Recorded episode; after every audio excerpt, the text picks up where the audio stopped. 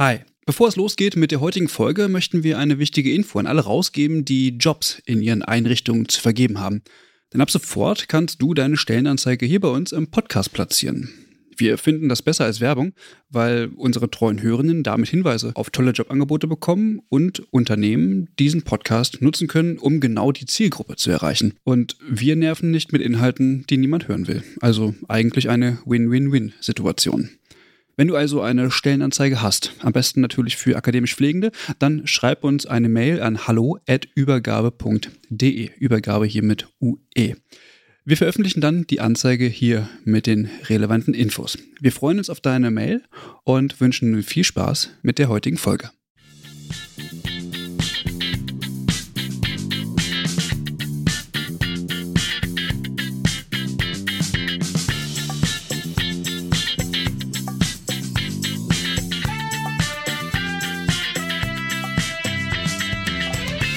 Hallo und herzlich willkommen zu einer neuen Folge des Übergabe-Podcasts. Mein Name ist Christian Köpke und heute gibt es wieder eine neue frische Folge. Ich sitze alleine hier und zwar mit Frau Professorin und Doktorin Vera Antonia Büchner. Hallo, Frau Büchner. Hallo. Wir steigen direkt ein. Ich sende aber vorher noch Genesungsgrüße an Eva. Die liegt leider im Bett und ist krank, wollte eigentlich heute teilnehmen. Nichtsdestotrotz, Frau Büchner, wir kriegen das allein hin. Damit alle wissen, mit wem ich es hier zu tun habe, Frau Büchner, wer sind Sie? Ich stelle mich sehr gerne vor. Ja, hallo, mein Name ist Antonia Büchner. Ich bin Professorin für das Lehrgebiet Management im Gesundheitswesen an der Technischen Hochschule in Nürnberg und gleichzeitig die akademische Leitung der sogenannten School of Health. Das ist eine ähm, sich in Gründung befindende Fakultät. Das mache ich äh, seit 2021. Davor war ich in verschiedenen Management- und Führungspositionen im Gesundheitswesen. Und von der Ausbildung her bin ich Betriebswirtin, habe internationale BWL mit Schwerpunkt Gesundheitsmanagement studiert und habe mich auf den Führungspositionen nach oben gearbeitet, von der Assistentin, kaufmännische Direktorin in der Altenhilfe recht lange. Und dann war ich Vorstandsvorsitzende in einem kleinen bayerischen Krankenhaus und habe dann beschlossen, ich gehe an die Hochschule, weil mir das unheimlich Spaß macht mit den Studierenden und ich auch gemerkt habe, dass ich sehr gerne am System arbeite. So deshalb bin ich wieder zurück an die Hochschule und freue mich da immer ganz viele Projekte, die ich neben der Lehrtätigkeit noch machen darf. Hm. Äh, Sie kommen aber nicht aus Franken, oder? Zumindest höre ich keinen äh, Dialekt raus. nein, nein, ich komme nicht aus Franken. Geboren bin ich in Münster. Ah. Mm, genau, aufgewachsen in Aalen, in, im Schwäbischen. Studiert habe ich dann in Nürnberg an der FAU, mhm. promoviert in Hamburg und ja, dann hat's mich zurückverschlagen, sozusagen ins Fränkische, war erst hier im Taubertal äh, bei den Barmherzigen Brüdern und dann auf der bayerischen Seite angrenzend dann eben äh, in der Führungsposition und dann back to the roots, also back nach Nürnberg und fühle mich da sehr, sehr wohl. Mhm. Sie haben gerade gesagt, dass Sie am System arbeiten. Mhm. Was genau sind denn da so Ihre Interessen oder in welcher Form arbeiten Sie am System? Ja, in den Funktionen habe ich immer stark gemerkt, dass wir natürlich mit verschiedenen Hemmnissen zu tun haben, mit äh, Gesetzesvorgaben, die uns natürlich auch ein bisschen einschränken, dann auch wirklich auch eine große Überforderung meiner Führungskräfte habe ich gesehen. Und ich möchte einfach das von, ich würde mich jetzt nicht von außen bezeichnen, aber schon am Rande des Systems stehens nicht mehr in dem Hamsterrad auf den Führungspositionen selber zu sein, sondern auch die Freiheiten zu haben, da wirklich unterstützen zu können. So habe ich jetzt auch einen Zertifikatslehrgang entwickelt für Führungskräfte in der Altenhilfe, einfach, dass sie nochmal eine Weiterbildung machen können, sich als Führungskraft nochmal positionieren mit einem Coaching, äh, mit einem großen Schwerpunkt Kommunikation. Und natürlich auch für unser Buch, dass wir da einfach auch Möglichkeiten haben, ja, uns Gehör zu verschaffen. Mhm. Also Pflege war schon immer sehr, sehr nah an meinen Tätigkeiten mhm. dran. Äh, Finde ich interessant, dass Sie tatsächlich eher in äh, Richtung Altenhilfe äh, unterwegs sind. Hätte ich nämlich äh, tatsächlich gar nicht gedacht. Denn Sie haben gerade das Buch erwähnt und darum mhm. sollte es heute auch so ein bisschen gehen. Denn da geht es mhm. ums Krankenhaus. Mhm. Äh, wie kommt das zusammen?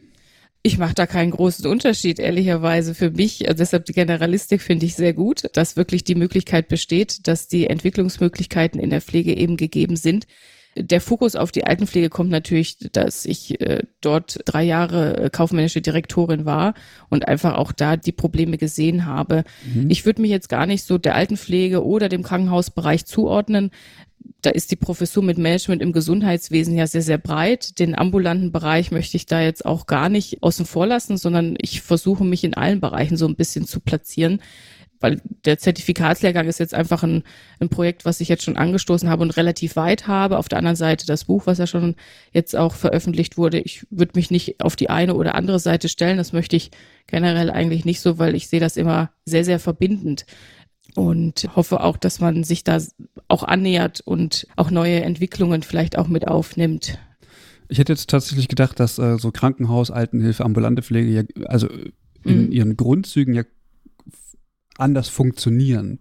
Also mhm. an, von der Finanzierung angefangen, aber ähm, auch, wie Sie haben gerade die Ausbildung angesprochen, der grundsätzlich auch eine ganz andere Mitarbeitendenstruktur äh, mhm. vorherrscht und ähm, allein, wenn, wenn man sich nur Finanzierung und ähm, die, die Struktur der Mitarbeitenden anschaut, allein diese beiden Aspekte charakterisieren ja tatsächlich so die verschiedenen Settings. Mhm.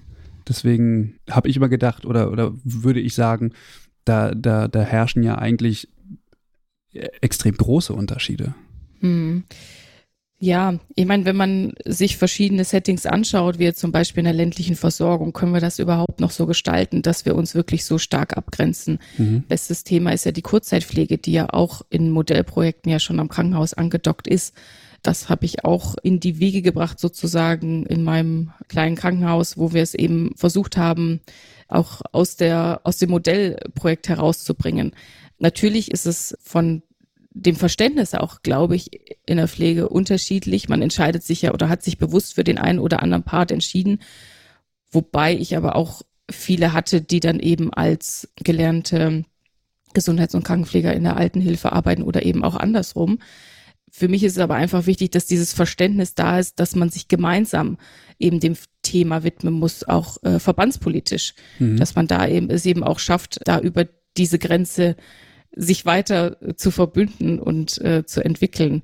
Und wie gesagt, die stationäre Versorgung, jetzt auch mit der Krankenhausreform, ich glaube, das können wir uns so gar nicht mehr leisten. Ich meine, natürlich, Sie haben die Finanzierung angesprochen, daran hapert es ja meistens, dass es erstens mal nur ein Modellcharakter vielleicht ist, auch in der Versorgung von bestimmten Regionen, dass sie es gar nicht schaffen, aus einem Innofonds-Antrag oder wie auch immer aus diesem Modellcharakter heraus sich zu entwickeln.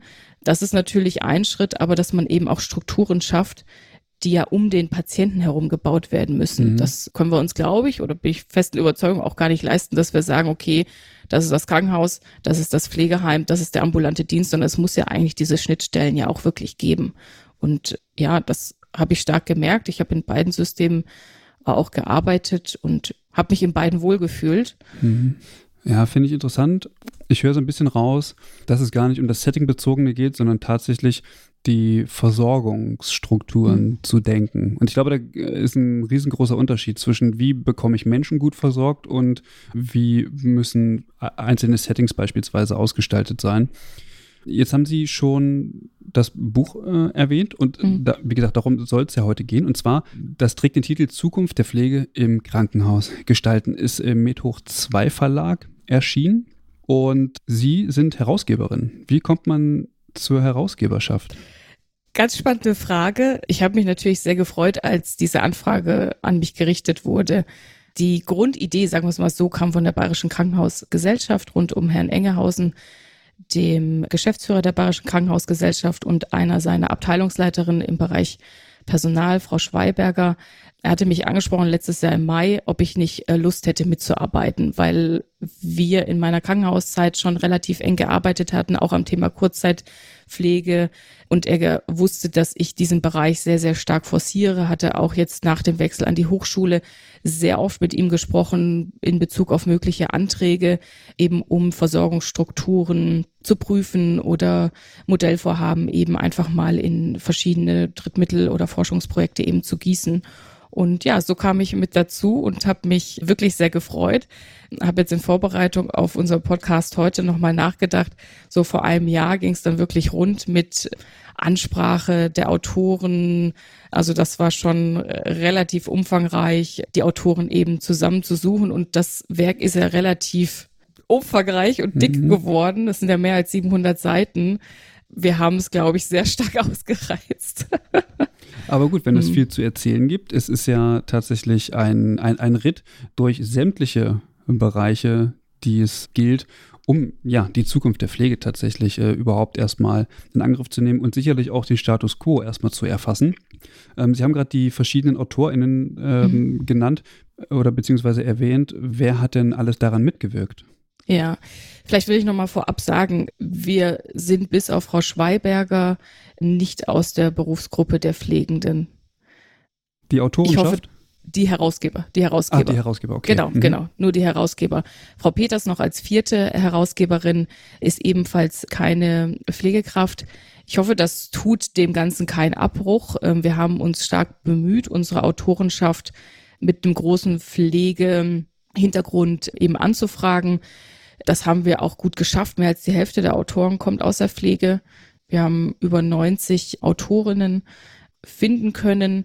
Und da war eben großer Fokus zum einen eben wirklich, die Pflege soll über die Pflege sprechen. Wir möchten nur den Rahmen geben, vielleicht, dass man versteht, wie wir uns als Herausgeber da natürlich auch sehen. Aber darüber hinaus sind wir schon der Meinung, dass es die Pflege alleine in der Strukturveränderung aber auch nicht schafft, weil verbandspolitisch da denke ich mal auch verschiedene Punkte gar nicht alleine umzusetzen sind, so dass wir dann auch gesagt haben, darüber hinaus dann natürlich auch noch äh, aus dem politischen Umfeld, Verbandsstrukturen. Wir haben aus der Berliner Krankenhausgesellschaft auch einen ganz interessanten Beitrag, um einfach einen guten Umblick einfach zu gewinnen über die Zukunft der Pflege. Wir haben ja den Untertitel Probleme erkennen, Profession entwickeln und Potenziale fördern. Mhm. Den Dreiklang finde ich sehr schön. Ich hoffe, das haben wir auch getroffen die Intention hinter diesem Buch? Sie haben Herrn Engerhausen erwähnt. Und ähm, was war denn der Grund für das Buch? Also gibt es eine Notwendigkeit oder ist es einfach nur eine Idee, weil die Welt danach gefragt hat? Oder ich weiß ganz viel und deswegen schreibe ich es auf? Also warum? Ich bin der Meinung, dass die Intention hierbei ist, dass wir nicht nur das aufschreiben, was wir, was wir schon wissen, sondern dass wir die Vision zu diesem Buch haben, dass das erst der Anfang ist. Mhm dass wir einmal die Probleme skizziert haben, zur Professionsentwicklung unheimlich äh, viele Beiträge haben und dann Möglichkeiten aufgezeigt haben durch tolle Initiativen, was gemacht werden kann. Unsere Vision ist, dass es jetzt erst sozusagen losgeht, dass das erstmal eine Bestandsaufnahme ist und dass man daraus ausgehend in welchen Bereichen auch immer, sei es jetzt natürlich auf Station, dass ich wirklich vielleicht mit meinem Vorgesetzten äh, spreche und sage, schau mal hier, tolles Beispiel, New Work, vielleicht könnten wir da auch verschiedene Punkte übertragen. Aber, und deshalb eben diese breite Autorenschaft aus unterschiedlichen Bereichen, dass wir auch wollen, dass die Pflege gesehen wird, dass sie verbandspolitisch auch Möglichkeiten hat, sich Beispiel auch in der Krankenhausreform einzubringen. Deshalb haben wir auch, das ähm, ist jetzt schwer natürlich zu beschreiben mündlich, aber wir haben auch in unserem Buch haben wir 15 Thesen aus den verschiedenen Bereichen, wo wir einfach sagen, das sind so die Missstände, das wollen wir verbessern und daraus ausgehen haben wir ein Schaubild, eine Matrix entwickelt, wo zu unterschiedlichen Bereichen auch Handlungsbedarf bei unterschiedlichen Akteuren sind, weil nicht alles kann natürlich ein Krankenhaus bearbeiten. Darüber hinaus muss es eben auch Berufsverbände geben, die die einzelnen Punkte eben auch mit umsetzen können. Mhm. Können Sie eine These nennen? Kann ich sehr gerne. Eine der 15 Thesen, ich glaube sogar die erste war, dass der Veränderungsdruck in den Krankenhäusern zugleich auch einen Entwicklungsdruck in der Pflege erfordert. Heißt für uns, dass die Krankenhäuser natürlich vor einem Veränderungsdruck stehen, Krankenhausreform, Finanzierung und dass natürlich für die Pflege gleichzeitig auch ein Entwicklungsdruck herrscht. Bedeutet zum Beispiel die Entwicklung hin zu Pflege war ja lange Zeit nur ein Kostenaspekt, wenn mhm. man es kn ganz knallhart sieht. Wobei natürlich die ärztliche Leistung auf der anderen Seite immer in Richtung Lösfaktor zu sehen war. Und der erste Punkt war natürlich äh, im DRG-System, das Pflegebudget auszulagern. War ja eigentlich ein guter Weg, um zu sagen, Krankenhausindividuelle äh, Pflegekosten können hierüber abgegolten werden, sodass vielleicht auch ein bisschen Druck vielleicht auch äh, von den Pflegekräften genommen werden kann. Hm. Das führt aber noch nicht dazu, dass die Pflege als Berufsgruppe wahrgenommen wird, die erlösrelevant für die Institution ist. Also das Pflegebudget auszulagern hat ja dazu geführt, dass die Krankenhäuser natürlich entlastet äh, worden sind und damit natürlich auch sehr individueller in der, in der Besetzung ihrer Teams und auch in der äh, Einstellung von Personal äh, agieren konnten. Aber es hat per se ja nicht dazu geführt, dass man sagt, okay, äh, Pflege ist jetzt erlösrelevant.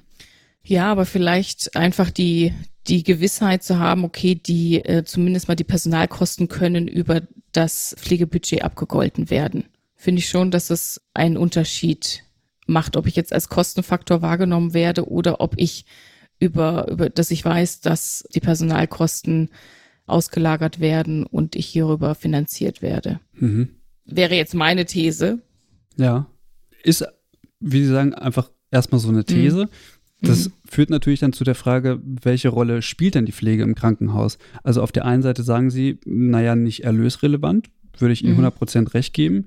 Gleichzeitig ist es aber in der Regel die größte Berufsgruppe, die in so einem Krankenhaus vorherrscht. Und da muss ich mich ja fragen, welche, welche Rolle spielt die Pflege denn jetzt? Also, mhm. weil Sie ja auch sagen, okay, wir müssen die, die Zukunft der Pflege im Krankenhaus gestalten. Ja.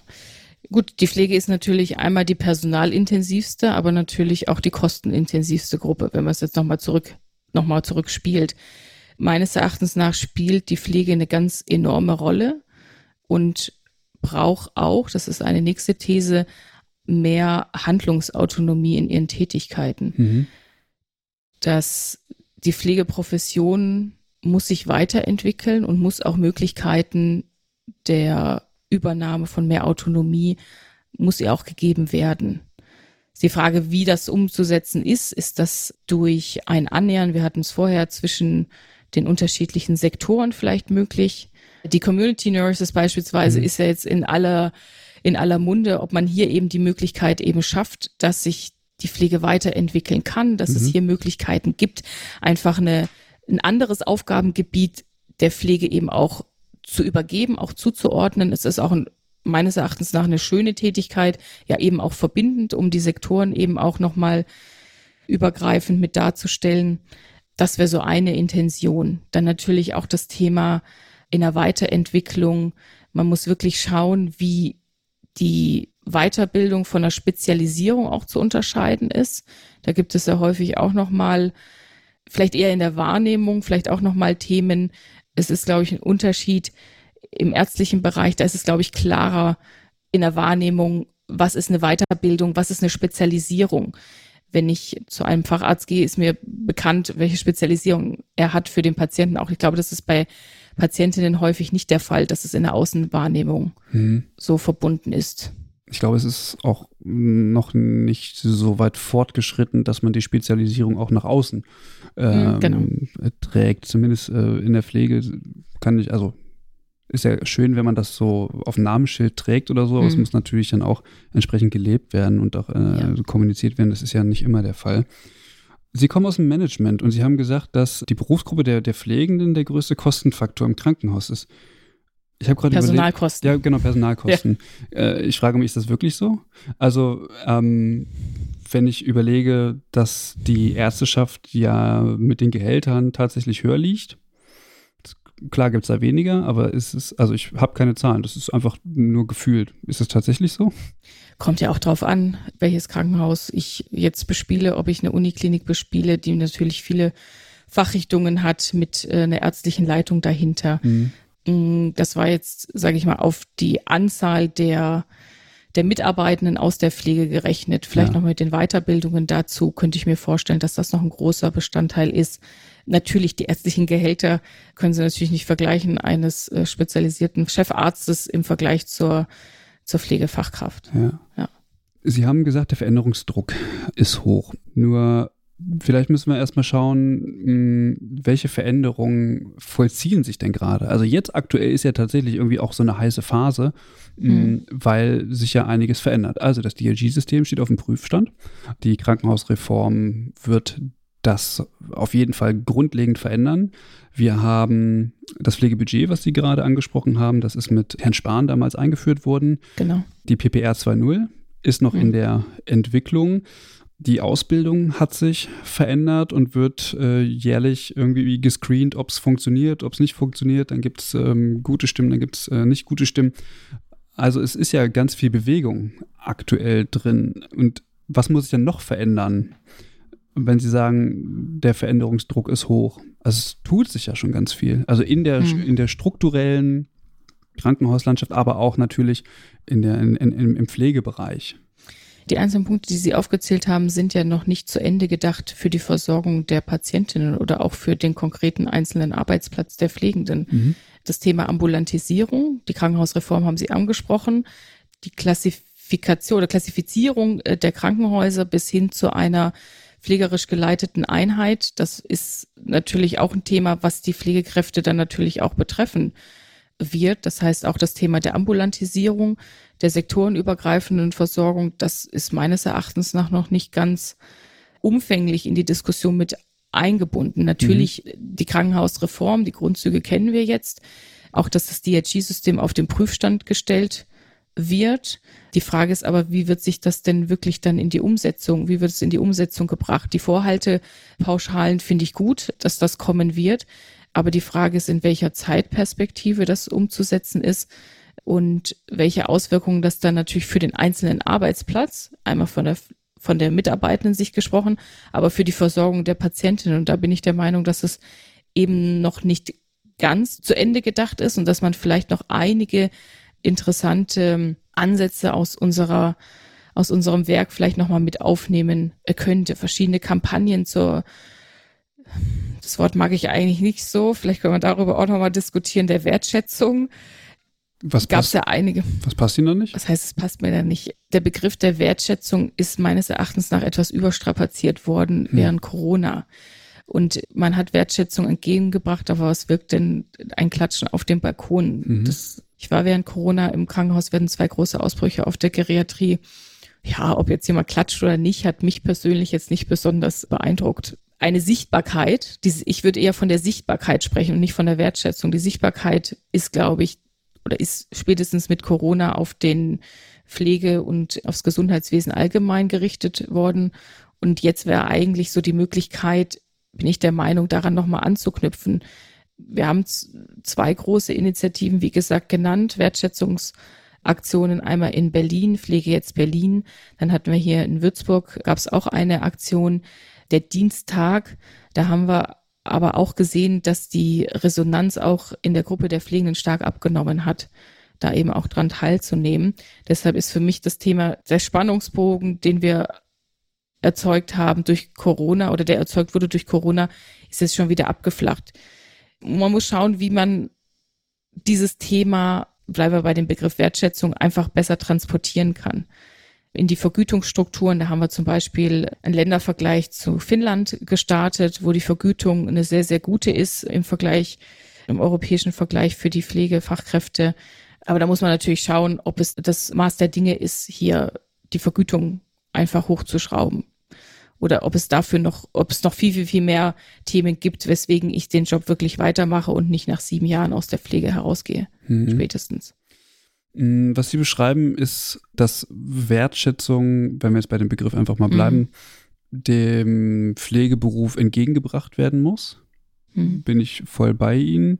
Allerdings ist das so, so, eine, so eine Externalisierung der Wertschätzung. Ja. Äh, aus meiner Sicht ist es viel notwendiger, nicht darüber zu sprechen, wie man der Pflege Wertschätzung entgegenbringen kann für ihre Tätigkeit, weil aus meiner Sicht führt das immer dazu, habe ich auch nichts von, Gerade äh, wenn wir über Geld sprechen, hat das eher einen kurzfristigeren Effekt im, im Sinne der Wertschätzung. Aber ich würde eher sagen, die Profession Pflege muss sich die Wertschätzung selbst holen. Und hm. ich glaube, dass das ein viel dickeres Brett ist, was da zu bohren ja. ist. Ja. Also angefangen bei äh, Lobbyarbeit und bei Dingen wie, wir müssen uns organisieren. Ja, das sind aus meiner Sicht die Instrumente, um sich die Wertschätzung in großen Feld der gesundheitsversorgenden Berufe zu holen und mhm. nicht darauf zu hoffen, dass andere mir Wertschätzung entgegenbringen. Weil das hat man doch ewig schon gemacht. Ist das nicht mhm. irgendwie die falsche Diskussion, zu schauen, wie kriegen wir Wertschätzung in die Pflege, anstatt wie kann sich Pflege äh, die Wertschätzung holen? Ich würde nicht sagen, dass es entweder oder ist, sondern ich würde schon auch sagen, dass mit der Pflege auch verschiedene Aktivitäten gestartet werden. Diese beiden Aktivitäten, die ich genannt hatte, wurden ja aus der Pflege heraus entwickelt, aber zum einen hier von äh, Würzburger Krankenhäusern oder eben von der Berliner Krankenhausgesellschaft ja mit unterstützt. Also da war schon auch eine Initiative heraus. Aber ich würde gar nicht so weit gehen. Ich würde auch schon sagen, im Krankenhausbereich muss ich natürlich schauen. In meinem eigenen Krankenhaus kann ich ja auch schauen, wie werde ich überhaupt wahrgenommen. Das fängt ja schon an in der Unternehmenskommunikation. Wie wird die Pflege wahrgenommen? Wird die Pflege überhaupt wahrgenommen in der Unternehmenskommunikation? In der Personalakquise ist wirklich positives Image eben auch zu sehen. Das transportiert natürlich auch ein positives Berufsbild. Ist jetzt nicht, ich möchte jetzt nicht sagen, man soll einfach ein Etikett draufkleben, sondern es muss natürlich auch dann dementsprechend gelebt werden in den Krankenhäusern. Aber ich würde nicht nur sagen, es ist jetzt eine verbandspolitische Aufgabe, sondern ich kann ja auch selber in meinem Unternehmen anfangen zu sagen, weiß ich nicht, das Leitbild, da ist die Pflege überhaupt nicht vertreten. Bitte einfach mal so die Hinweise. Also da kann ich ja im Kleinen ja auch schon anfangen. Ich muss ja im Prinzip, kann ich ja erstmal gucken, in meinem Aufgabengebiet oder in meinem Unternehmen, in dem ich beschäftigt bin, wo sehe ich da Missstände, in Anführungszeichen, wo sehe ich mich da auch nicht gut vertreten. Mhm. Und ähm, das ist dann eben eher eine Sichtbarkeit. Ich wie gesagt, Wertschätzung ist für mich immer so ein bisschen zu kurz gegriffen. Das ist eher die Sichtbarkeit und ein Wahrnehmen der Pflege, so würde ich es vielleicht eher bezeichnen. Aber auch die Selbstwahrnehmung. Mhm. Also Sie haben es ja gerade schon ja, beschrieben, inwieweit genau. kann ich, kann ich äh, intern ja. äh, auf kleinster Ebene dafür Sorge tragen, dass Pflege sichtbar wird, weil es beispielsweise ja. im Leitbild fehlt oder ähnliches. Und das ist, glaube ich, auch das, was, was ich meine im Sinne von mhm. Pflege okay. muss schon selbst irgendwie auch aktiv werden, damit sie das bekommen, was sie auf der einen Seite einfordern, aber auch das, was sie benötigen, mhm. um den Beruf mit Stolz auch durchführen zu können. Weil aus meiner Sicht führt das eine zum anderen ja, ja. Von, von außen nach hineinzutragen, bringt mich auch in ein Stück weit in eine Abhängigkeit. Mhm, also total. ich habe immer so den Gedanken, wenn es jetzt darum geht, aufgrund der demografischen Entwicklung, okay, wir werden weniger Pflegende haben und äh, die Personalnot wird sehr groß sein. Das heißt, die ganzen Institutionen, die die Personen beschäftigen, die werden plötzlich diesen Wertschätzungsgedanken natürlich aufgreifen, weil sie sagen, oh, das Personal ist jetzt aber sehr viel wert, so wir brauchen das, damit das alles funktioniert mhm. so. Aber was ist, wenn sich diese Situation mal verändert? Also solange ich sozusagen von außen diese Wertschätzung bekomme, dann bin ich davon abhängig, wie viel wert ich denn bin, sozusagen. Mhm. Und wenn ich aber mhm. selber meinen Wert irgendwie immer nach außen trage, dann ist es eben was anderes weil dann habe ich eine ganz andere Ausgangssituation. Zumindest ist das in meiner Logik so, aber vielleicht denke ich auch zu weit oder zu naiv, ich weiß es nicht. Zu idealistisch nee, vielleicht. Ist, nein, es ist ja ein guter, ein guter Ansatz auf jeden Fall. Damit beschäftigen wir uns ja auch im Prinzip natürlich aus, wir haben viel aus Krankenhaussicht natürlich, wie kann die Unternehmenskommunikation auch äh, den Bereich der Pflege viel besser mit aufnehmen. Wir haben auch uns tatsächlich in dem Werk auch in einzelnen Beiträgen geht es auch um das Thema Influencer-Marketing. Mhm. Ich meine, das ist natürlich was, wo ich einen Vertreter, einen Botschafter der Pflege eben habe als Influencer, der den Beruf der Pflege auch sehr schön darstellen kann. Natürlich soll es auch da nicht äh, geschönt sein, es soll realistisch sein, aber das kann aus Unternehmenssicht ja toll eingesetzt werden wenn ich in eine Ansprache gehe, um neue ähm, Auszubildenden zu gewinnen. Warum kann ich dann nicht einen Influencer auch einfach mal durch mein Krankenhaus laufen lassen? Warum kann ich da nicht mal ein, ein Interview führen, wenn ich auch als äh, Krankenhaus einen Podcast vielleicht habe? Ich glaube, das würde schon viel bringen, weil wir da natürlich auch die entsprechende Generation auch viel besser ansprechen können.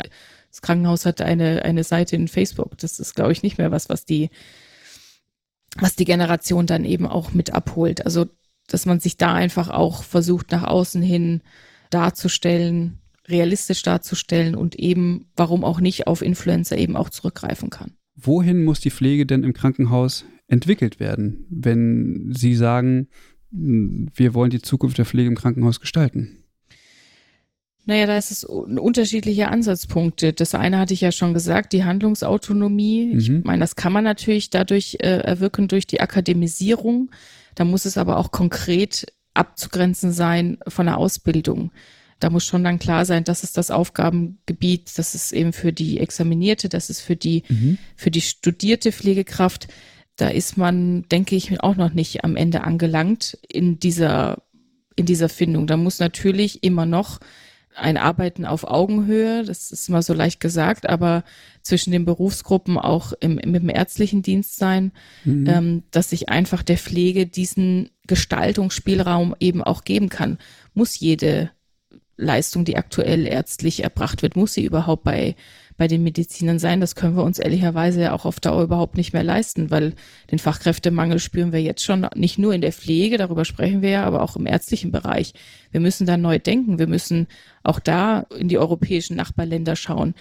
Da muss nicht die Versorgung grundsätzlich schlechter sein, auch wenn die Leistungen an die Pflege, würde ich jetzt nicht sagen delegiert, sondern dass das Aufgabengebiet eben der Pflege zugeordnet wird. Das heißt ja nicht, dass es eine schlechtere Leistung gibt, das auf keinen Fall, sondern dass man neu denkt, dass man gerade in ländlichen Strukturen schaut, wer ist denn der Erstkontakt? Es wäre doch schön, wenn das wirklich die Pflege sein kann. Ähm, werden jetzt vor die, die Community Nurse, aber darüber hinaus einfach zu schauen, eine Art Strukturgebung durch die Pflege, einfach zu sagen, das können wir natürlich, wir können entscheiden, ist es was, was wir alleine machen können oder muss der Mediziner noch mal drüber schauen? Also ich glaube, da müssen wir uns auch von alten Strukturen auf jeden Fall lösen. Das bringt uns nichts zu sagen, Fachkräftemangel. Ich meine, ein Weg natürlich die Anwerbung der Pflegekräfte aus dem Ausland. Aber auch das kann es nicht sein. Wir müssen ja auch, wie gesagt, die Handlungsautonomie und komplexe Aufgaben eben auch neu denken. Mhm. Das brauchen wir auf jeden Fall. Da, also da würde mich Ihre Meinung interessieren. Ist es denn ein, wir, wir müssen das machen und dann könnte das umgesetzt werden oder ist es ein, ein Erfordernis, weil es ist ohnehin unausweichlich? Also wenn ich mir die Struktur anschaue, dann sehe ich ein eklatantes Bedürfnis, beispielsweise im ländlichen Raum, der Unterstützung, die es an Versorgung braucht. Mhm weil Dinge wegfallen. Und ähm, das betrifft unter anderem die Hilfe durch Angehörige, die Hilfe durch Nachbarschaften, die Versorgung durch Ärztinnen wird äh, löchriger zukünftig.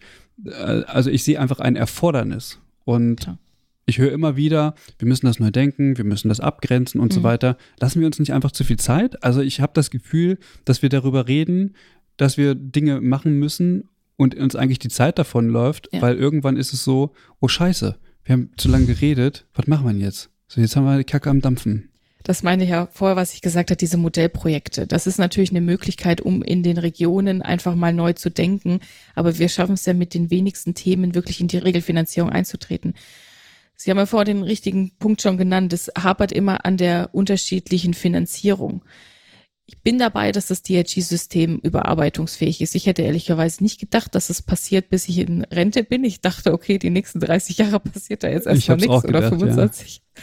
Deshalb war ich jetzt schon sehr erstaunt, dass es so schnell geht, aber da bin ich komplett bei Ihnen. Das Problem ist, dass wir, denke ich mal, den Transfer häufig zu wenig schaffen von Modellcharakter Forschungsprojekt, äh, Modellregionen. Es ist sehr begrenzt. Ich meine, wie häufig ist denn das Kitzigtal noch genannt in der intersektoralen Versorgung? Aber es fehlt tatsächlich in der Umsetzung von mir aus auch erstmal auf Bundeslandebene. Ich meine, klar, dann muss man wieder schauen, was ist Länderrecht, was ist Bundesrecht. Aber das Thema ist einfach die unterschiedliche Verantwortlichkeit plus das Thema der Finanzierung. Und wenn wir darüber nicht hinwegkommen, bleibt es ein Modellcharakter. Und da bin ich bei Ihnen. Wir müssen eigentlich sehr viel schneller aus diesen Ideen heraus auch handeln. Ich meine, wie oft wurde jetzt schon das Thema Gesundheitskiosk genannt? Ja. Aber Frau Büchter, Oder Quartierslösung. Mhm. Genau, ja. also ich frage mich, woran liegt es? Weil Ideen und Modelle und Studienprojekte laufen wie Sand am Meer. Es werden Gelder in horrenden Summen zur Verfügung gestellt, um Forschungsprojekte zu machen und so weiter und so fort. Und die Ergebnisse liegen dann da in der Schublade. Ohne Umsetzung, weil irgendjemand sagt, nee, ist zu teuer. Können wir nicht in die Regelfinanzierung übernehmen und so weiter. Ist es ein Problem, wie das Gesundheitssystem grundsätzlich gesteuert ist, also sprich Selbstverwaltung, Kassen und so weiter und so fort? Weil es passiert ja was. Also wir im pflegerischen Bereich sind ja nicht untätig. Also es, mhm. wir, wir, wir haben ja Lösungen parat. Nur mhm. es kommt nicht in die Umsetzung. Liegt das am Lobbyismus? Also woran liegt es? Es ist, ist, doch alles, ist doch alles da. Wir wissen, wie wir was machen müssen. Plus Ideen aus dem Ausland. Ja, ich glaube, es ist schwer jetzt zu sagen, es ist jetzt ein Punkt, es ist multifaktoriell, würde ich sagen. Es gibt mehrere Themen. Was ich einfach beobachte jetzt auch bei verschiedenen Drittmitteln, dass natürlich eigentlich müsste dann ja schon klar sein, wenn ich ein Forschungsprojekt aufsetze, wer wären mögliche Partner und hätte ich grundsätzlich das Go sozusagen, kann es übernommen werden und so weiter, dass man im Prinzip schon vor, bevor man sich jahrelang äh, mit immensen Aufwand, Personal, natürlich auch die Forschungsgelder insgesamt, das ist ja einiges, was dort ja eben auch im schlimmsten Fall wer auch verbraten wird, wenn es nicht weitergeht, dass eigentlich vorher schon klar ist, es muss weitergehen und ist grundsätzlich eine Bereitschaft da, es eben auch zu übernehmen. Mhm. Vielleicht, ich würde auch gar nicht das sagen, das ist das Gesundheitswesen, sondern das ist vielleicht oder wahrscheinlich unser Föderalismus, dass wir da einfach nochmal das Thema Bund-Länder-Autonomie natürlich auch nochmal haben, was gerade bei dem Thema Gesundheit natürlich verstärkt mit reinspielt, äh, mit Länderhoheiten und Bundesaufgaben dazu. Das würde ich dann da an vorderster Front auch nochmal sehen. Hm. Jetzt sind wir aber sehr weit weg vom Buch, aber es ist sehr ist spannend, mit Ihnen darüber zu diskutieren, ja. Das ist ja ganz spannend. Ich meine, wir versuchen ja mit dem Buch auch Denkanstöße zu geben und häufig ist es ja so, es gibt ein Forschungsprojekt, das wird vorgestellt, es gibt einen Abschlussbericht, man liest es, dann kann man vielleicht noch froh sein, wenn es Folgefinanzierungen gibt. Aber es wäre doch mal schön, wenn man wirklich eine, eine Landkarte hätte, was gibt es für Themen, also wirklich so Wissenschaftskommunikation wäre das ja. Das müsste ja im Prinzip ganz klar kommuniziert sein, nicht, dass irgendjemand in irgendeiner Hochschule, der vielleicht nicht besonders verknüpft ist, sagt, okay, ich habe da eine tolle Idee, ich mach mal was, einen Antrag stellt, der dann gar nicht durchkommt, weil ja sowieso schon alles erforscht ist. Also man musste viel mehr miteinander in die Verknüpfung gehen. Sie sagen, wir sind ein bisschen weit vom Buch weg. Also bei dieser Diskussion würde ich Ihnen recht geben. Mhm. Die Frage ist aber, und die haben Sie in Ihrem Buch ja auch aufgegriffen, welche politischen Bedingungen müssen denn überhaupt geschaffen werden, um die Pflege zu fördern? Also dann kommen wir ja wieder zurück ja, zu dem, das weil stimmt. das haben Sie ja tatsächlich im Buch auch mit aufgenommen. Das haben wir auch raufgenommen, genau. Ja, wir sind äh, stark der Meinung, dass die Pflege noch viel mehr in den Fokus gehoben werden muss. Regierungskommission Krankenhausreform. Äh, ist jetzt, sage ich mal, eher unterrepräsentiert, die pflegerische Meinung. Mhm. Dann GBA, gemeinsamer Bundesausschuss. Also es gibt noch keinen Sitz im gemeinsamen Bundesausschuss für die Pflege. Und das sind einfach so Themen, die ja eigentlich die Grundvoraussetzung sein sollten, um ein politisches Gewicht zu bekommen. Berufsverbände sind ja vorhanden. Kann man in den Ländern teilweise ich meine, das müsste man natürlich noch viel weiter ausbreiten, dass man sagt, in jedem Bundesland muss es eine Pflegekammer geben oder wie man sie dann auch immer nennt, mhm. die eben die Interessen auch weiterleitet, die aus den Berufsverbänden kommen oder die auf politischer Ebene bundesweit diskutiert werden. Wie kann man es auf die Länderebene übertragen, wenn es denn übertragen werden muss? Das wären so für mich die ersten Wege. Also wirklich ein gutes Miteinander, Berufsverbände, Selbstverwaltung, aber auch Gewerkschaften sind sehr organisiert, aber dass es da noch ein, abgestimmteres Verhältnis einfach geben muss. Mhm. Ist eine politische Bedingung nicht auch zu sagen, okay, wir haben jetzt die Krankenhausreform und Krankenhäuser müssen zwangsläufig schließen, okay, aber uns ist auch klar, wir müssen den ambulanten Sektor stärken und es zu forcieren, beispielsweise MVZs zu stärken und die von mir aus Pflege geleitet zu machen oder mhm. zu sagen, wir wollen die Community Health Nurses in den ambulanten Bereichen sehr viel mehr stärken und dass es deswegen Förderprogramme gibt für Kommunen beispielsweise, mhm. die diese Personen anstellen können. Also aus meiner Sicht sind das ja politische Bedingungen, um die Versorgungsstrukturen in die Bahnen ja. zu lenken. Das ist ja keine, keine Entscheidung von, von, von Pflege, wir haben da jetzt Lust drauf und machen das, so, sondern mhm. es, die, die Versorgung muss ja von irgendjemand gesteuert werden. Ja, da müssen wir auch gar nicht so weit schauen. In Österreich ist ja auch dieses Community Health Nurse, das wurde ja österreichweit, sag ich mhm. mal, äh, ja auch aufgesetzt und wurde klare Vorgaben beschrieben, welchen Abschluss die Pflegefachkraft eben braucht. Also da hat man ja diesen Weg gewählt. Das wäre bestimmt was, was man hier auch machen könnte, weil meine Wahrnehmung natürlich sehr äh, aus dem Bereich Bildung und Forschung natürlich auch getrieben, ist für mich eher so der Eindruck, Achtung, bitte äh, aufpassen, dass äh, die soziale Arbeit hier nicht äh, diesen Part auch mit abdeckt, weil mhm. das hatte ich jetzt auch schon mal öfters gehört, dass äh, viele Absolventinnen, in Bayern gibt es die Gesundheitsregion Plus, auch da natürlich da so eine Möglichkeit sehen, um sich dem Bereich der Pflege auch anzunähern. Und meine Befürchtung ist so ein bisschen, nicht, dass wir die Möglichkeit verlieren, uns in diese Richtung zu entwickeln. Mhm. Wie gesagt, Österreich hat äh, Vorgaben gemacht bundesweit. Das wäre bestimmt was, was man übernehmen könnte. MVZs haben Sie angesprochen. Die Frage ist, was ist die Aufgabe des ärztlichen Leiters, der ja äh, zwingend erforderlich ist? Meistens ist es ja ein Mediziner, der dort ja eh tätig ist die Geschichte MVZ Geschäftsführer, IHK-Weiterbildung ist es ja, glaube ich, könnte man nicht da was Verpflichtendes, sage ich mal, oder was mit Berufsverbänden eben gestalten, dass man schaut, dass die Pflegekräfte sich in die Richtung weiterentwickeln können, klar. Und dann eben auch die Diskussion, was macht der ärztliche Leiter? Ist das denn wirklich eine ärztliche Tätigkeit, die er als ärztlicher Leiter eben erbringt, oder ist es eher eine administrative Leitung, was ich mir eher vorstelle, mhm. dass man da eben schaut, was kann man, sage ich mal, auf die Berufsgruppe der Pflegenden übertragen. Klar, das wäre auch eine Möglichkeit. Okay, das bedeutet zu viel Fallstricke, die wir haben, dann äh, würde ich mit einem neuen Vorschlag ins Rennen gehen und sagen, nicht MVZ, äh, so, sondern PVZ. Dann machen wir einfach ein PVZ und haben diese Probleme nicht mehr, weil es ein neues Gebilde ist.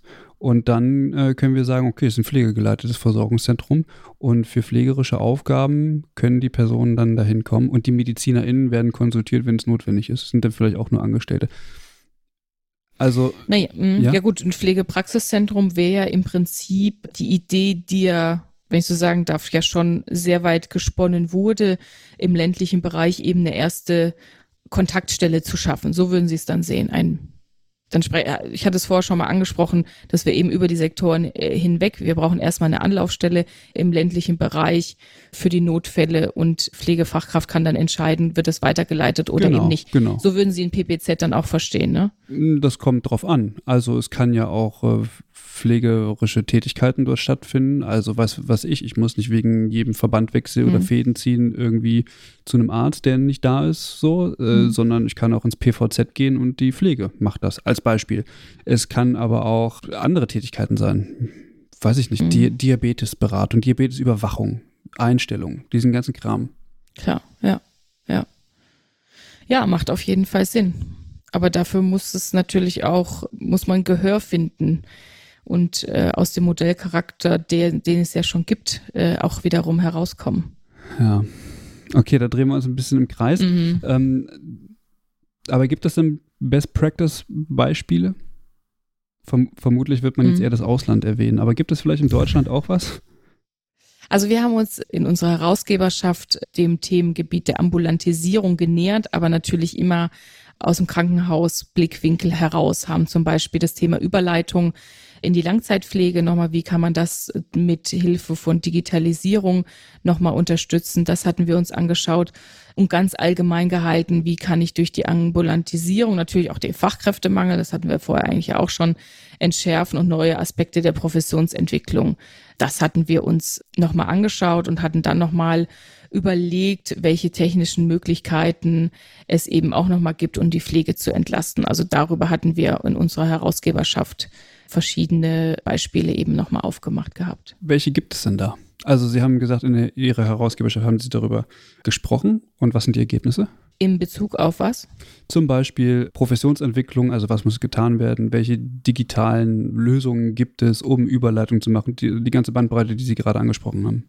Ja, Also ich kann Ihnen kurz berichten, digitale Dokumentation und Datenmanagement, um eben hier ein gutes Entlass- und Überleitungsmanagement in die stationäre Pflege eben zu gewährleisten. Wie kann ich mit einer Plattform erreichen, dass dieser immense Aufwand entweder der Pflegekräfte, aber eben auch des Sozialdienstes, wie kriege ich äh, eine Nachversorgung in der stationären Versorgung. Das ist jetzt, sage ich mal, eher was, um eine Entlastung zu schaffen. Wie kriege ich die gute Überleitung eben auch hin? Da hatten wir ein Praxisbeispiel uns angeschaut, äh, was eben auch aus der Technischen Hochschule Nürnberg heraus entwickelt wurde, CareNext. Darüber hatten wir zum Beispiel einen Beitrag, das haben wir uns im Detail angeschaut, aber das hat jetzt weniger mit der Professionsentwicklung auch nochmal zu tun gehabt. Sie haben gesagt, Professionsentwicklung, Schrägstrich, Fachkräftemangel. Mhm. Meinen Sie damit, wie man den Mangel an Fachpersonal, ich sag mal, ein bisschen abfedern kann, indem man die Professionsentwicklung voranbringt? Ja, aber natürlich schaffe ich es natürlich auch. Thema Ambulantisierung. Wie häufig kommt es vor, dass ich Doppeluntersuchungen habe im Krankenhaus und äh, davor ja eben auch schon mal in den Praxen, dass ich da eben versuchen kann, Möglichkeiten zu entwickeln, um eben diese Doppeltarbeit, die ich ja im Krankenhaus eventuell nochmal durchführen kann, weil mhm. vom niedergelassenen Arzt oder von irgendwelche Dokumente nochmal stellen. Sie haben jetzt die Diabetesberatung angesprochen. Vielleicht bin ich schon eingestellt, die Unterlagen fehlen. Patient hat sie nicht mit. Es gibt keine digitale Darstellung seiner, seiner Einstellung. Also macht das Krankenhaus vielleicht nochmal in seiner Diabetes-Sprechstunde nochmal eine Einstellung. Das wäre so ein Beispiel, um eben da eine Entlastung eben nochmal zu schaffen und einfach die Möglichkeit zu geben, die vorhandenen Fachkräfte eben nochmal zu entlasten, aber eben auch vielleicht das Arbeitsaufkommen zu reduzieren, dass ich aus dem Fachkräftemangel vielleicht ja auch herauskomme. Hm. Wie soll das denn flächendeckend funktionieren? Haben Sie da eine Lösung für? Wir haben uns natürlich auch nur einzelne Beispiele angeschaut. Hm, okay. Sie haben ja in dem Buch das Krankenhaus ein bisschen in den, in den Fokus gerückt. Und wie sieht Ihrer Meinung nach, Frau Büchner, die Zukunft der Krankenhauslandschaft aus? Meine ganz persönliche Meinung. Erstmal Ihre persönliche und dann die der Fachexpertin, die dieses Kapitel vielleicht beleuchtet haben. Wir haben ja natürlich mit der Krankenhausreform, wenn wir das Thema haben, dass die Anzahl der Krankenhäuser, so wie wir die Krankenhäuser verstehen, stark dezimiert werden. Ich meine, da gibt es ja schon einige Untersuchungen dafür, wie viel braucht man überhaupt, wie weit muss ein Krankenhaus entfernt sein. Und das ist ja erstmal ein richtiger Weg, um eben zu sagen, die Anzahl wird reduziert. Das sind wir ja auch nicht alleine. Die Niederlande, Dänemark, die haben sich ja alle ganz neu eben auch positioniert. Schon vor Jahren. Die Niederlande, so groß wie Nordrhein-Westfalen etwa, hat ja die Anzahl der Krankenhäuser auch stark dezimiert. Dänemark hat ja beispielsweise Hubs gebildet mit einem großen Zentrum und ansonsten erste Anlaufstellen. Das wäre ja eine Möglichkeit, um eben die Themen aus der Krankenhausreform nochmal abzufangen oder nochmal vielleicht ein bisschen weiterzudenken. Was natürlich so immer wieder ist, dass die Bundesländer natürlich auch Mitspracherecht haben und die Gegebenheiten der Bundesländer da nochmal natürlich mit eingebracht werden äh, müssten. Also das vielleicht mal so, wie die Zukunft der Krankenhäuser aussehen kann. Jetzt erstmal in der Strukturdiskussion gesprochen. In unserer Herausgeberschaft haben wir uns mit Möglichkeiten auseinandergesetzt der Führung. New Work beispielsweise, wie kann ich aus meinem Team heraus ja auch nochmal führen.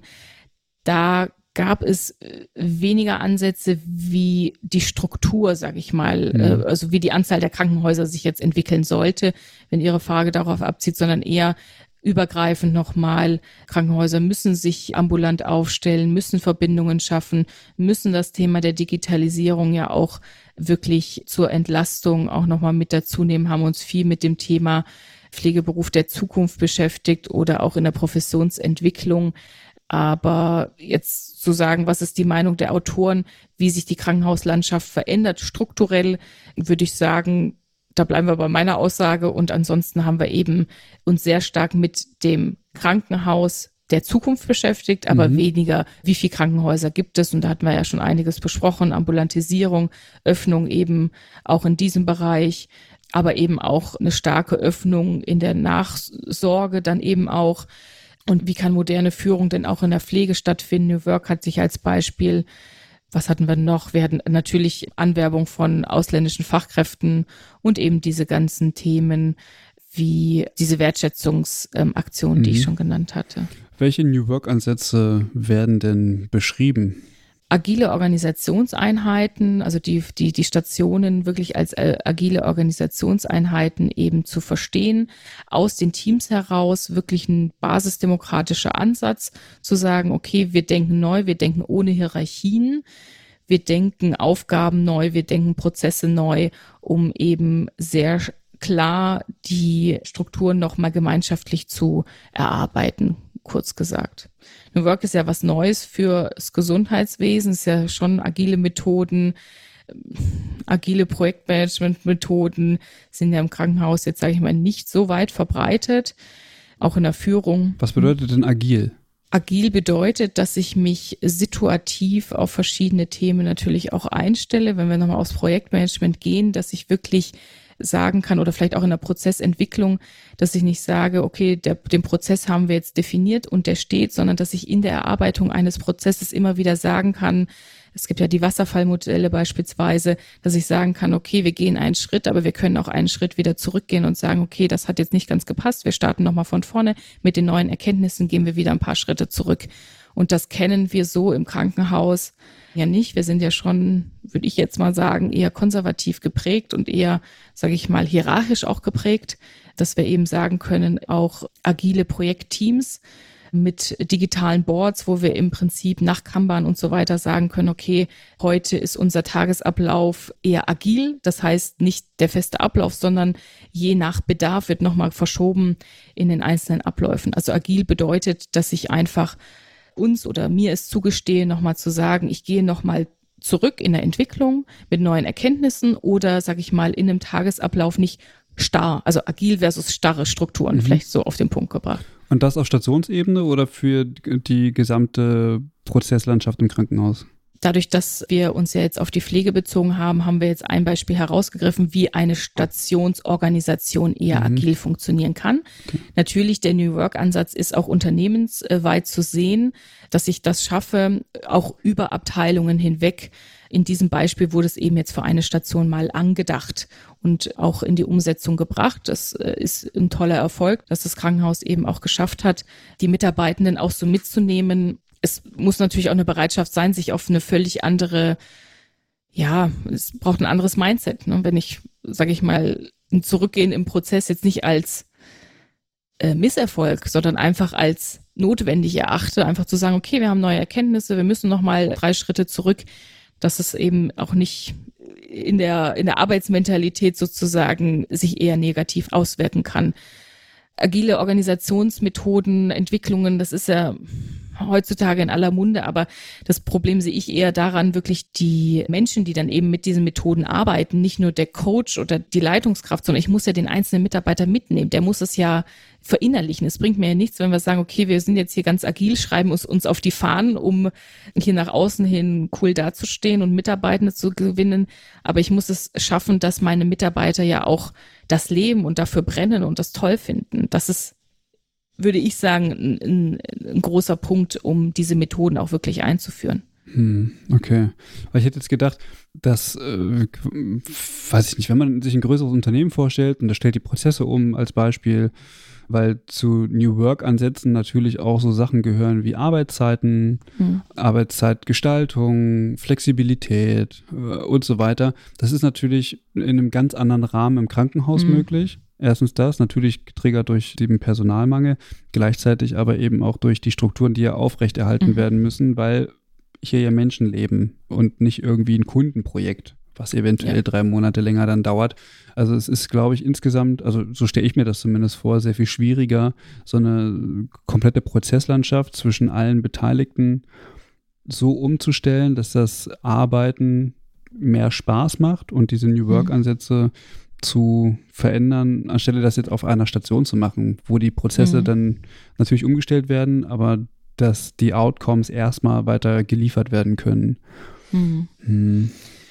Ja, äh, ich meine, es ist äh, ist eine unterschiedliche Herangehensweise, ob ich jetzt top-down oder bottom-up beginne, ob ich jetzt mit dem kompletten Unternehmen beginne oder mit einer einzelnen Abteilung starte. Wir haben jetzt ein Beispiel eben hier heraus, hat noch ein zweiten Beispiel eben, der sich eben allgemeiner mit einer selbstlernenden Station auch nochmal beschäftigt. Es ist ein Ansatz, den man fahren kann. Es ist eine große Herausforderung, wenn man sagt, man stellt das komplette Unternehmen von heute mhm. auf morgen auf diesen New Work-Ansatz um ich glaube, man sollte sich generell damit beschäftigen, ob man jetzt auf der Station arbeitet oder im Management. Das sind einfach, äh, kann die Zukunft sein, ob jetzt alle Bereiche wirklich diesen New Work-Ansatz umsetzen müssen, komplett. Also ich habe jetzt sehr stark ja das Projektmanagement und die Entwicklung von Prozessen beschrieben. Sie sind jetzt ja eher auf den, sage ich mal, Personalaspekt natürlich auch eingegangen, dass ich auch selbstbestimmend, also das ist ja auch ein, ein, ein Instrument, dass ich selbstbestimmend meiner Arbeit nachgehen kann. Da geht es dann eben um das Thema Arbeitszeit, Arbeitsplatz, dass ich auch sehr stark sagen kann, ich entscheide, wo ich arbeite, dass der Mitarbeitende einfach sehr viel mehr Mitspracherecht auch bekommt muss man natürlich gucken, wie man das auch umsetzen kann im Schichtdienst. Wie kann ich äh, flexible Arbeitszeiten denn eben umsetzen? Aber diese Diskussion haben wir natürlich auch. Familienfreundliche Unternehmen, dann natürlich so wenig wie möglich Schichtwechsel und so weiter. Also das ist eine große Herausforderung, die ich im Krankenhausbereich oder allgemein im Gesundheitswesen natürlich auch sehr stark sehe. Vor allen Dingen, um konkurrenzfähig zu bleiben, weil wenn sich bei uns nichts ändert, ich aber in einem Industrieunternehmen vier Tage Woche, drei Homeoffice-Tage, ein Tag vor Ort, ist es natürlich in der, sind wir wieder bei dem Thema Profession, in der Ausbildung, welche Ausbildung nehme ich denn dann, wenn solche Themen vielleicht nicht so schön umgesetzt werden, wie ich es mir vielleicht erhoffe. Aber das hm. muss man denke ich, in den, in den Krankenhäusern einfach auch nochmal versuchen zu kommunizieren. Ich kann nicht von zu Hause äh, auf Station arbeiten, wenn ich nicht die administrativen Tätigkeiten von zu Hause vielleicht machen kann. Aber mhm. wie soll ich an den Patientinnen denn von zu Hause aus arbeiten? Ja, ja, genau, genau. Ja. Frau Büchner, lassen Sie uns mal ganz kurz über das Image der Pflege sprechen. Würden Sie sagen, das Image ist gut oder ist eher schlecht? Oder was dazwischen? Hm. Also, ich glaube, dass das Image der Pflege schon vielleicht eher schlecht einzustufen ist, vielleicht auch eher beschädigt ist und wir deshalb daraus eine Professionsentwicklung nochmal vorantreiben müssen. Wir hatten uns vorher über das Thema Influencer sehr stark ausgetauscht. Es gibt bestimmt Vorurteile gegenüber dem Beruf. Mhm. Es gibt große Nöte, die auch sehr prominent ja auch platziert wurden wir haben jetzt auch lange über fehlende strukturelle äh, Grundlagen in der Weiterentwicklung auch gesprochen. Es muss was getan werden und so weiter.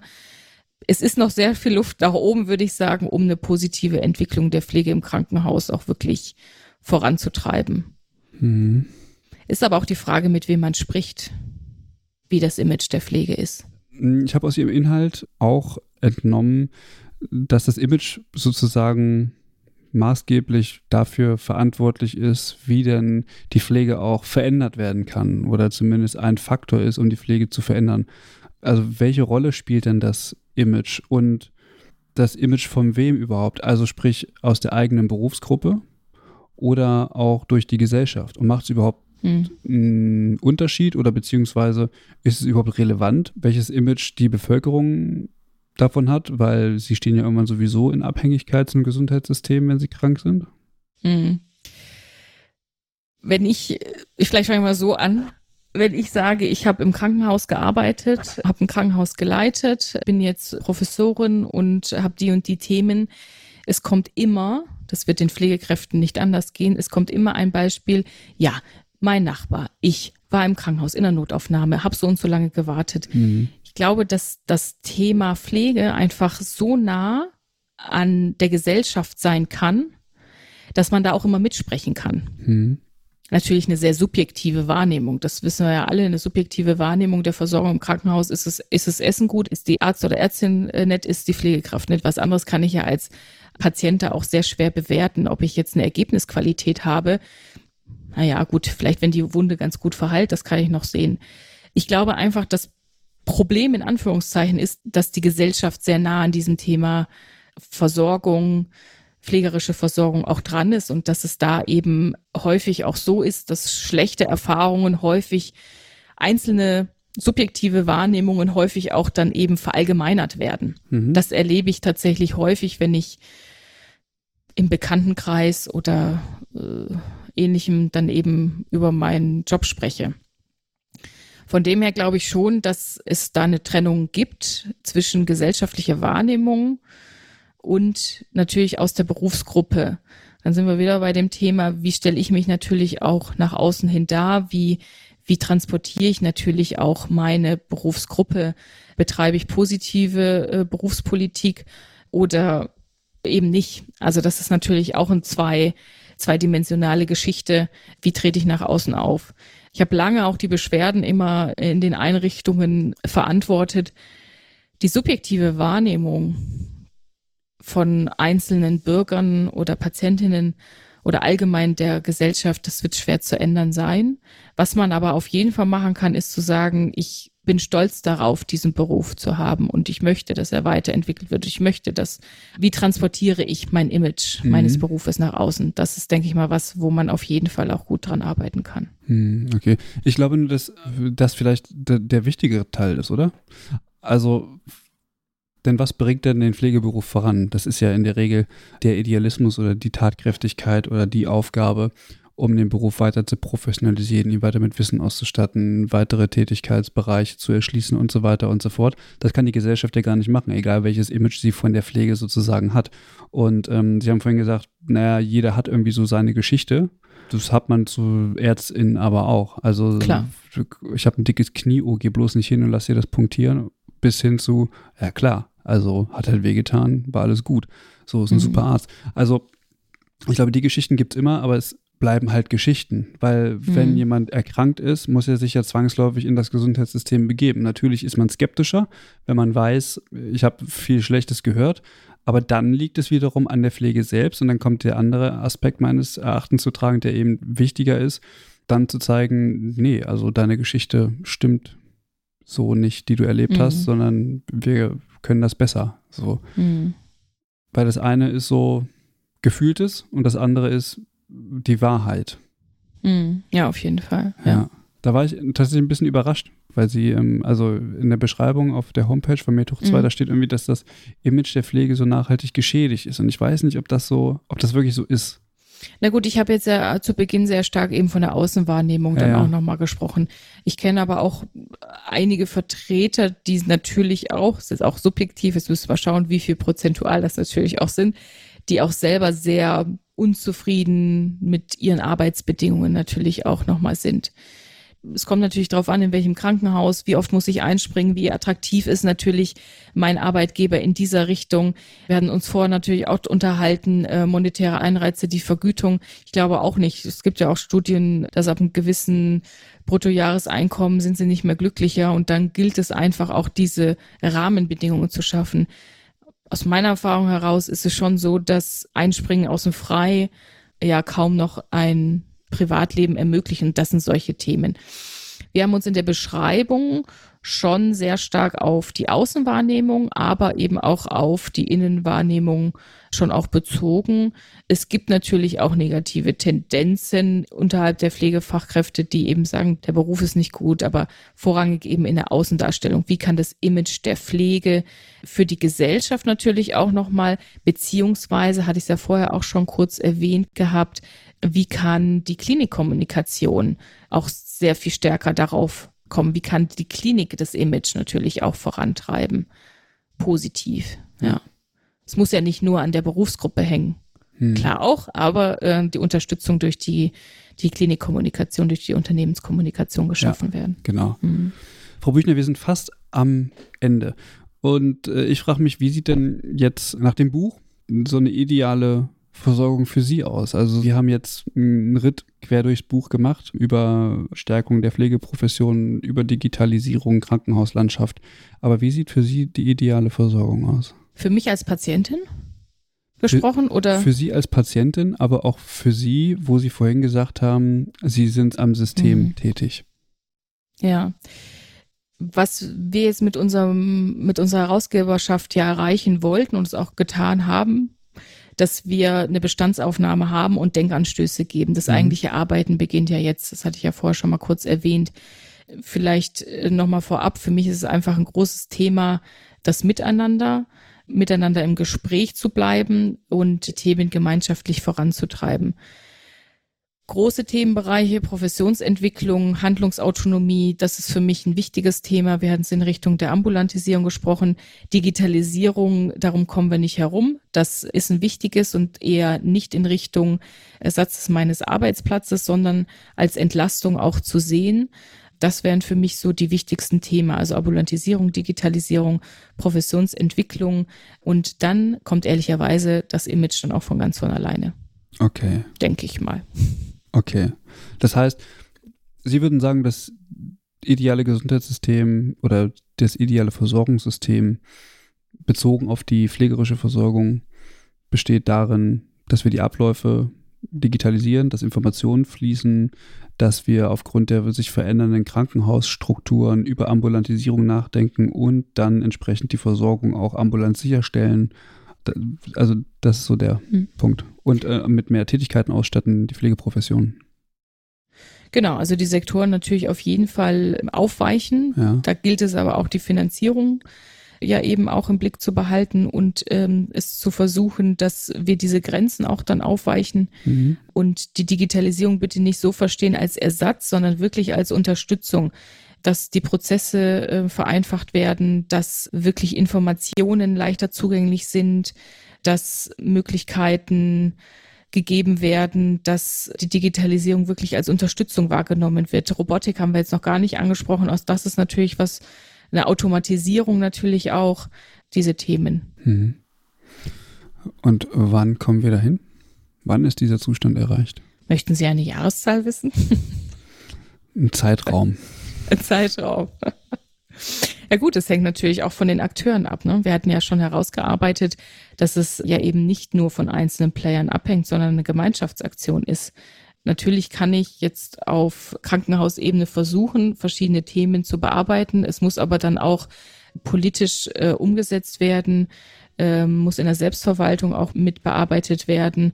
Meine Wunschvorstellung ist natürlich, dass wir da so schnell wie möglich hinkommen weil wir uns es gar nicht leisten können, jetzt noch die nächsten zehn Jahre hier Ideen zu spinnen. Wir sind ja vorher auch auf Modellprojekte eingegangen. Wir müssen einfach viel schneller in die Umsetzung dann eben auch kommen. Ich denke, was wir einfach tun können, ist über die Berufsverbände, über die Selbstverwaltung versuchen, einiges zu erreichen, auch in Richtung der Politik aktiv zu werden und in unseren eigenen Einrichtungen, hatten wir uns auch darüber unterhalten, versuchen einfach immer dran zu bleiben und verschiedene Hinweise auch zu geben, um da einfach eigenständig aktiv auch die Themen voranzutreiben, soweit es mein Aufgabengebiet denn eben auch zulässt. Mhm, okay, also Ihr Wunsch wäre unter zehn Jahre, habe ich das richtig verstanden? Ja, sicher.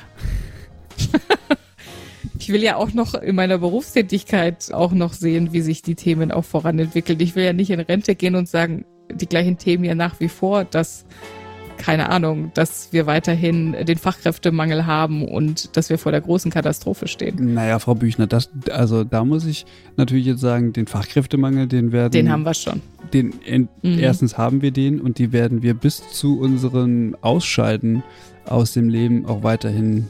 Also da, da bin ich ziemlich von überzeugt von, dass. Ähm, Wahrscheinlich ja. Aber nicht, dass die große Katastrophe kommt. Ja, das ist die Mal Frage. Gucken. Also ich meine, sämtliche Zahlen sprechen dafür, dass die Katastrophe eintreten wird. Und mhm. ich bin der Meinung, wir müssen einmal durch. Also wir können jammern noch und nöcher. Mhm. Wir werden es nicht ab. Äh, und jetzt müssen wir wieder lesen, 7% weniger Ausbildungsverträge in der Pflege ja. dieses Jahr. Ja. Ähm, allerdings muss man sagen, die, Aus, ähm, die die Geburtenjahrgänge 2005, 2006, 2007, die waren auch äh, schlechter als die davor. Mhm. Also es äh, gibt da auch Parallelen. Allerdings rechtfertigen die am Ende aus meiner Sicht keine 7%. Vielleicht hat das was mit dem Image der Pflege zu tun. Vielleicht hat es was mit dem Image der Pflege zu tun. Ich weiß es nicht. Keine Ahnung. Aber ich habe ja. ein bisschen Hoffnung, ja. Frau Büchner. Vielen Dank, dass Sie sich die Zeit genommen haben, heute mit uns über das Buch zu sprechen, die Zukunft der Pflege im Krankenhaus gestalten. Und ähm, ich werde auf jeden Fall alle dazu aufmuntern, mal den Methoch 2 Verlag zu besuchen. und äh, sich das Buch anzuschauen, ist es tatsächlich ein guter Einstieg, um tatsächlich in verschiedene Themen erstens reinzukommen, Zusammenhänge zu verstehen und gleichzeitig aber vielleicht auch eine Vision für ein besseres äh, Gesundheitssystem zu erblicken. Vielen Dank, dass Sie sich die Zeit genommen haben und ja, ich wünsche Ihnen auf jeden Fall noch viel Erfolg, vielleicht fürs zweite Buch. Ja, vielen Dank. Danke, dass ich hier sein durfte. Es hat mir großen Spaß gemacht, das Buch vorzustellen und äh, darüber hinaus mit Ihnen zu diskutieren. Danke. Und wer jetzt Interesse hat, der darf gerne Kommentare, Likes oder wie auch immer hinterlassen, entweder auf Twitter, Schrägstrich X, man weiß nicht mehr genau, wie die Plattform jetzt heißt. Wir sind natürlich aber auch auf Instagram vertreten oder bei uns auf der Homepage gerne Kommentar hinterlassen. Und wer möchte, darf natürlich auch eine Mitgliedschaft abschließen, dann bekommt ihr unsere Briefings per Newsletter geliefert. Und äh, wir verabschieden uns an dieser Stelle und sagen bis zum nächsten Mal. Macht's gut. Tschüss. Bye.